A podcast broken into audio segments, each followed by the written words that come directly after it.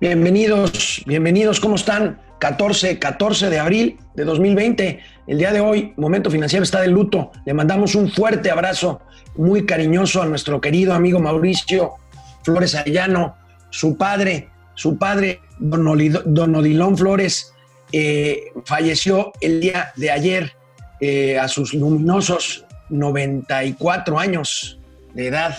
Eh, un abrazo a Mauricio, un abrazo a toda su familia. En paz descanse, don, Odilón Flores Hernández. Mañana Mauricio ya estará por aquí de nosotros como todo el profesional que es, pero por lo pronto todo nuestro afecto de todos los que hacemos Momento Financiero, todo nuestro afecto, toda nuestra solidaridad, todo nuestro acompañamiento con él en estos momentos difíciles. Esto es Momento Financiero. El espacio en el que todos podemos hablar. Balanza comercial. Inflación. Evaluación. Tasas de interés. Momento Financiero. El análisis económico más claro. Objetivo y divertido de Internet. Sin tanto choro. Sí. Y como les gusta. Peladito y a la boca. ¡Órale!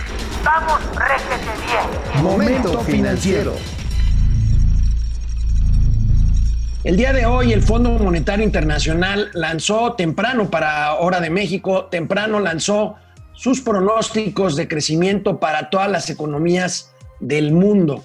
Es obvio, bueno, eh, resulta, no resulta extraño que estos pronósticos, como podemos ver ahí en pantalla, estos pronósticos sean de una recesión global, de una recesión global en la que hablamos de caídas hasta del 9% para la economía de Italia, del 8% para la economía de España y en el caso de México el pronóstico del Fondo Monetario Internacional es de una caída de 6.6%, ya más acorde con los pronósticos de otras instituciones financieras, aunque hay algunos analistas que están ubicando por la gravedad de las consecuencias que tenga el COVID-19 en México, pues de que esta recesión en México pueda llegar este año al 10%. Recordemos, recordemos que este, eh, en días en días pasados hablamos de estas, de estas consecuencias y hablamos de que tan solo en el segundo trimestre de eh, este año, o sea, el trimestre que está empezando por abril, abril, mayo, junio, la economía norteamericana, por ejemplo, que es la impulsora de la economía mexicana, podría caer hasta un 30%. Pero mientras tanto, mientras tanto, el presidente de la República, hoy en la mañana que habló de política, que no nos atañe aquí a nosotros en este programa de Momento Financiero, en el caso de México, repetimos los pronósticos, es una caída del 6%, 6.6%, pero el presidente López Obrador insiste, insiste en que vamos bien y anuncia recursos para incentivar el, el, consumo, el consumo de México en los próximos tres meses. Veamos y escuchemos qué fue lo que dijo el presidente de la República esta mañana. Vamos a iniciar con la recuperación económica. Ya estamos trabajando en eso y eh, mayo, junio, julio va a haber eh, una inyección de dinero en beneficio de la población, sobre todo de los más pobres, para que tengan eh, capacidad de consumo. Se va a fortalecer la capacidad de consumo en tres meses. Ahora sí que lo que se tenga y el resto para eh, levantar pronto la economía. Eso es lo que estamos este, considerando en términos generales Vamos muy bien también en el terreno político. Hay un poco de oposición. Es normal, eh, pero no es tan significativa. Bueno, pues el presidente de la República está anunciando esta inyección de recursos vía transferencias directas eh, para incrementar, para incentivar el consumo en los próximos tres meses. Me parece que es una buena medida, pero recordemos recordemos que hace falta algo más, que hace falta recursos fiscales, apoyos fiscales para las empresas, sobre todo para las pequeñas y medianas empresas. Ahorita vamos a hablar de eso. Pero bueno, el presidente de la República, recordemos que hizo de la frase por el bien de México, primero los pobres, hizo pues un eslogan de campaña. La verdad es que el presidente no nos mintió, ha hecho eso con eh, sus programas sociales, los ha privilegiado, pero pues hoy habló otra vez de esto y centra exclusivamente su política económica en esta, en esta frase de primero los pobres. Ha sido, ha sido el sentido de su política social, pero veamos cómo lo dijo hoy. Dijimos de que por el bien de todos, primero los pobres. Y eso es lo que estamos haciendo. Y es muy sencillo. Hay una monstruosa desigualdad económica y social en nuestro país, originada por la corrupción. Existe una pirámide. Entonces en la base hay millones de pobres el 60% de la población. Entonces, yo creo que por humanismo, todos, y por el bien de todos, debemos de atender primero a los de abajo. Se puede decir en una frase, arriba los de abajo que no significa necesariamente abajo los de arriba. Es arriba los de abajo. Entonces, y así va a ser. En la medida que se vaya teniendo más recursos, va a ir subiendo. Eh, a estratos más elevados hasta conseguir una sociedad mejor. Esa es la estrategia.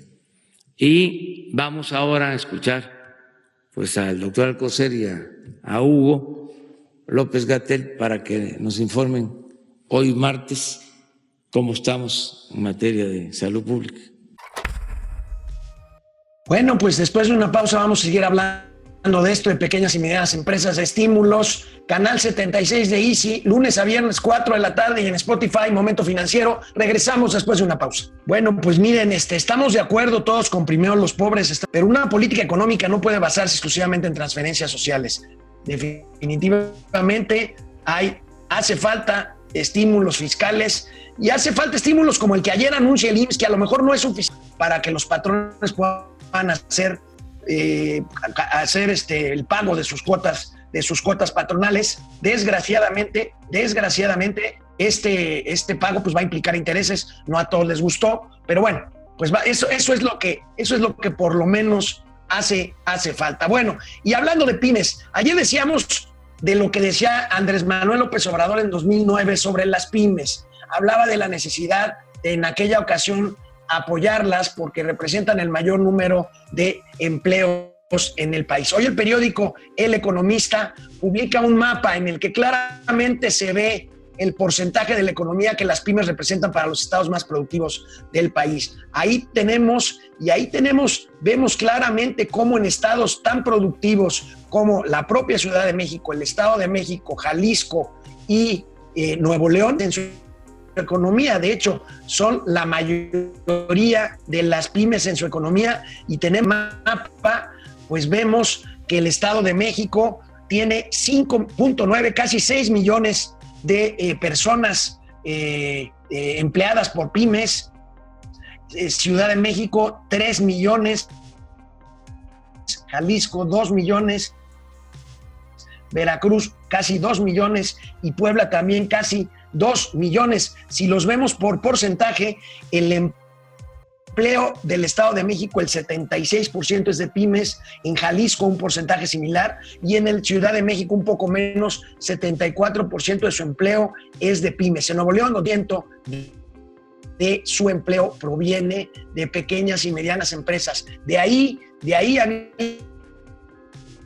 amigos y amigas, la importancia de hacer un progreso de las pequeñas y medianas empresas eh, para poder paliar la crisis, la crisis que ya empezó y la crisis que viene pues todavía peor en los próximos meses por la pues la parálisis. Y hablando de esto, las AFORES, la Asociación Mexicana de AFORES, que dirige, que, preside eh, Bernardo González Rosas, hace una propuesta específica, hace una propuesta y pone a disposición del gobierno, pues no necesariamente que se ocupe todo, pero 700 mil millones de pesos que están listos para invertirse en cosas. Y aquí lo que sugiere la Mafore, Bernardo González Rosas, es usar estos recursos en infraestructura que ya genere flujos, o sea, infraestructura que ya esté probada, no en proyectos, sino por ejemplo en concesiones de carreteras en donde bursatilizas. ¿Tú qué quiere decir? Los, le, le adelantas con esta inversión de las Afores el flujo, el flujo de dinero que tiene disponible las Afores para inversión, para rendimientos de los trabajadores, el gobierno obtiene liquidez y esto se va pagando con el propio flujo de la carretera al largo plazo. Esta es una idea, una muy buena idea creo que tiene la Asociación Mexicana de Afores para tratar de conseguir recursos, pero recursos, insisto, no necesariamente para transferencias sociales, sino para apoyos, diré, apoyos fiscales eh, que ayuden a la, eh, a la eh, liquidez de las empresas y concretamente de las pequeñas y medianas empresas. Tenemos muchos conectados el día de hoy, les agradecemos mucho a nombre de Mauricio, Fernando Rangel, Franco Soria, abrazo Mauricio, muchas gracias, te dará las gracias el día de mañana. Juan Munguía, un fuerte abrazo a nuestro querido Mauricio y pésame. Gracias. José Almazán, me, me dio las saludos Mau, mis más sentidas condolencias, gracias. Carlos Ramírez, también su pésame a Mauricio Flores desde Los Ángeles, California.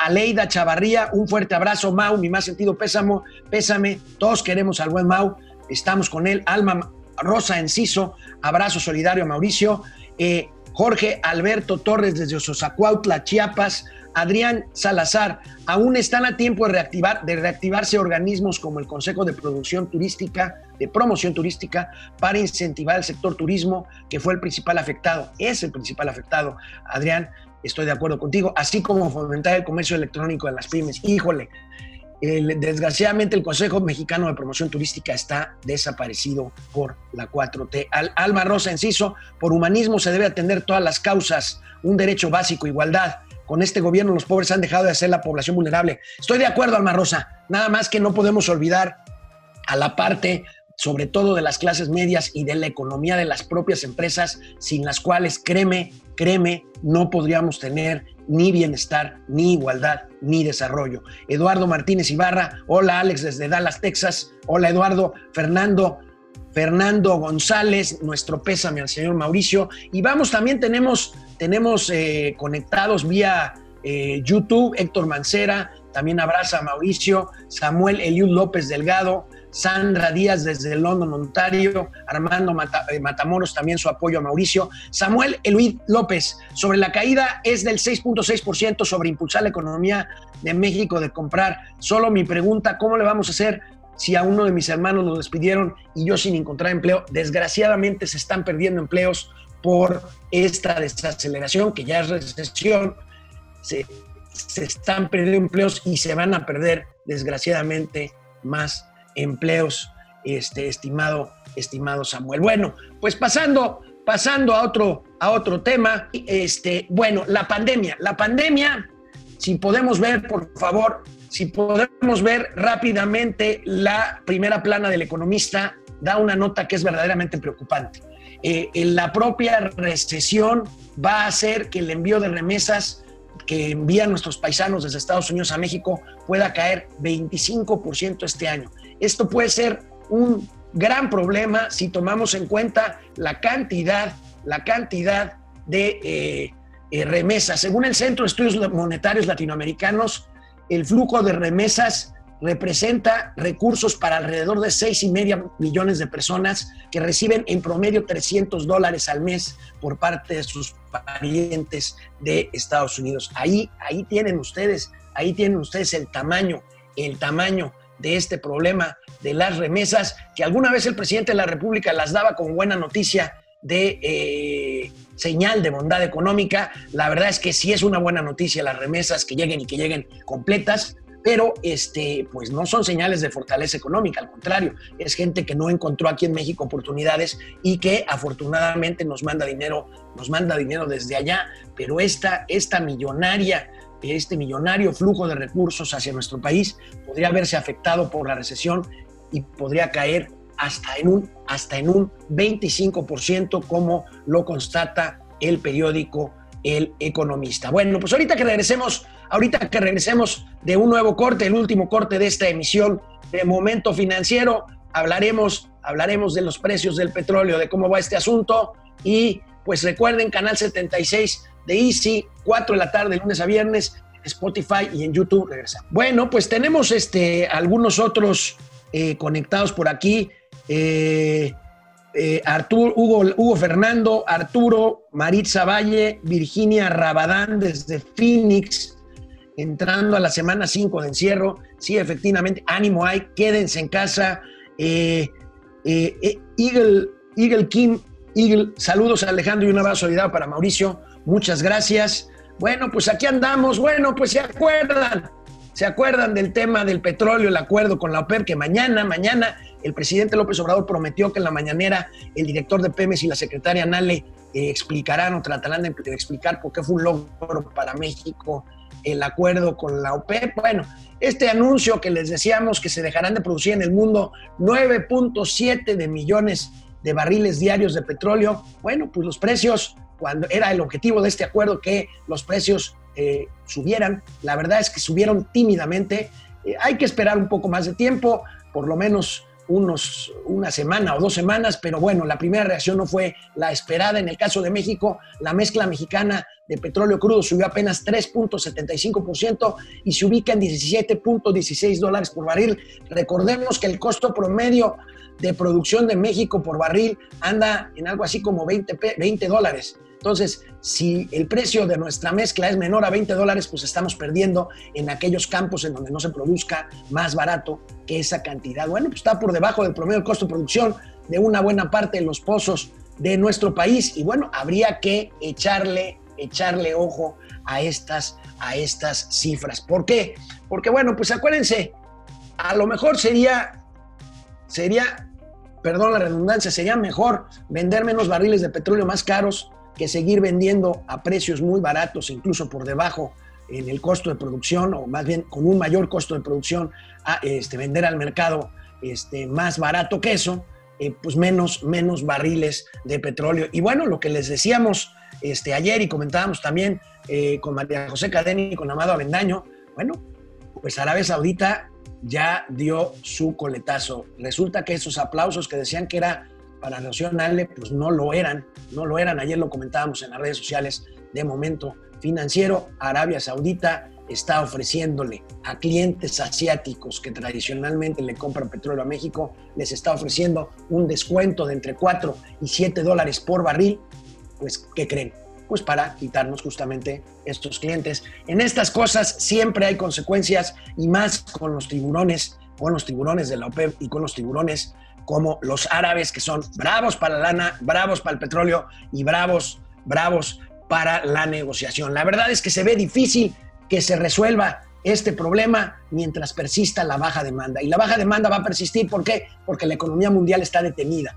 La sobreproducción sobre la demanda es todavía importante. Yo calculo que todavía se están produciendo, con todo el recorte anunciado ayer, ayer se estarían produciendo unos 4 o 5 millones de barriles diarios más que la, que la demanda que se está presentando ahorita. Y tenemos otro problema.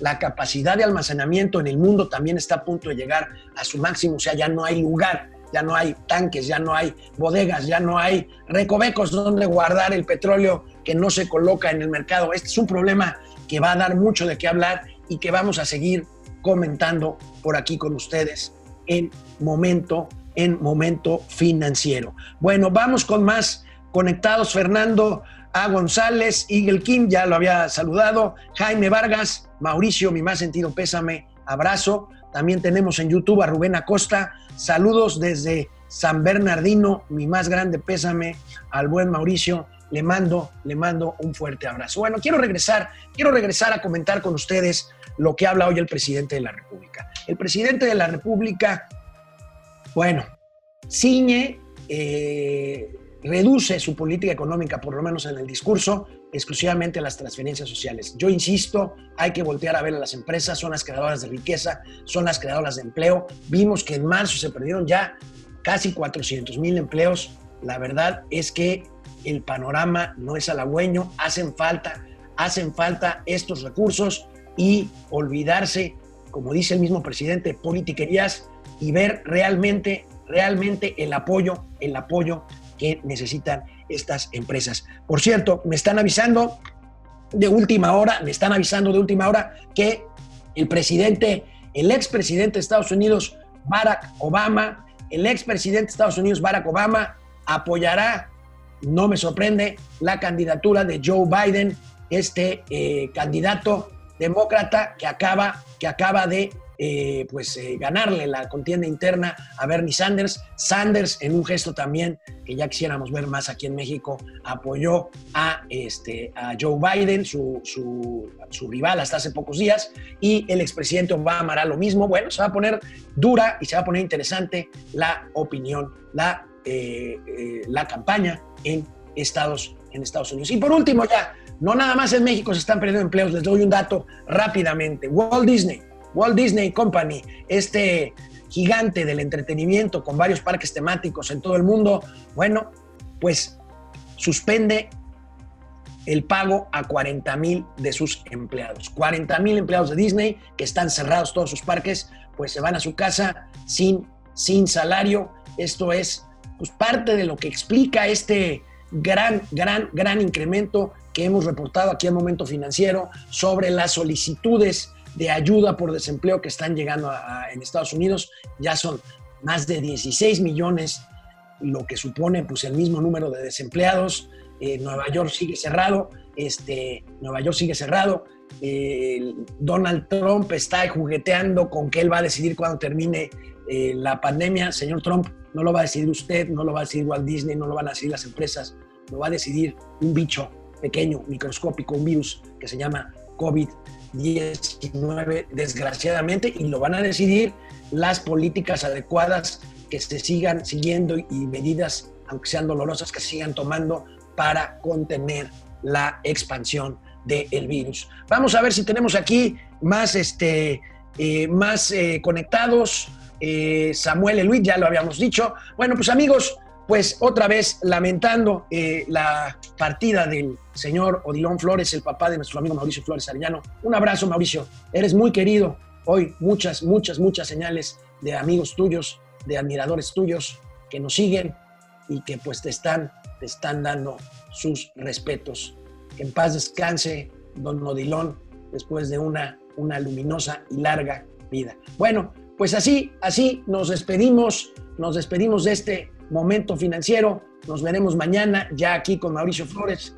Recuerden, recuerden ustedes que estamos en el canal 76 de Easy, lunes a viernes a las 4 de la tarde, en Spotify, en YouTube.